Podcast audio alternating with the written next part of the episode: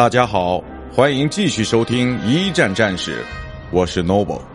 今天我和大家分享的是坦能堡战役之新一轮进攻。如果说与桑萨诺夫的对阵还是处于自卫的话，那么德军接下来就要发动一场真正的进攻，来铲除连涅卡姆普夫这个东普鲁士最后的威胁。为此，九月初，大批德军士兵被及时的从西线战场上拉了回来。也正是因为这次调兵，最终摧毁了施里芬计划。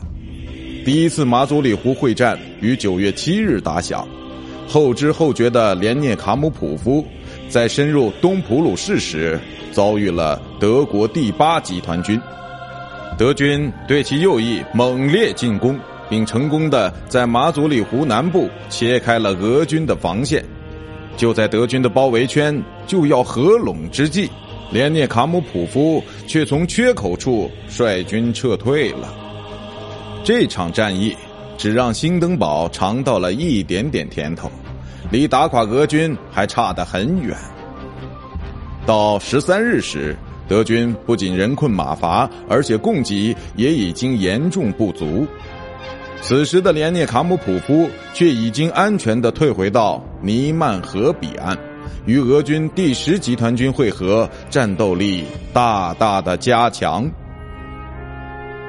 九月二十五日，俄军主动出击，尼曼河战役打响。三天之后，兴登堡在激战之中决定放弃进军。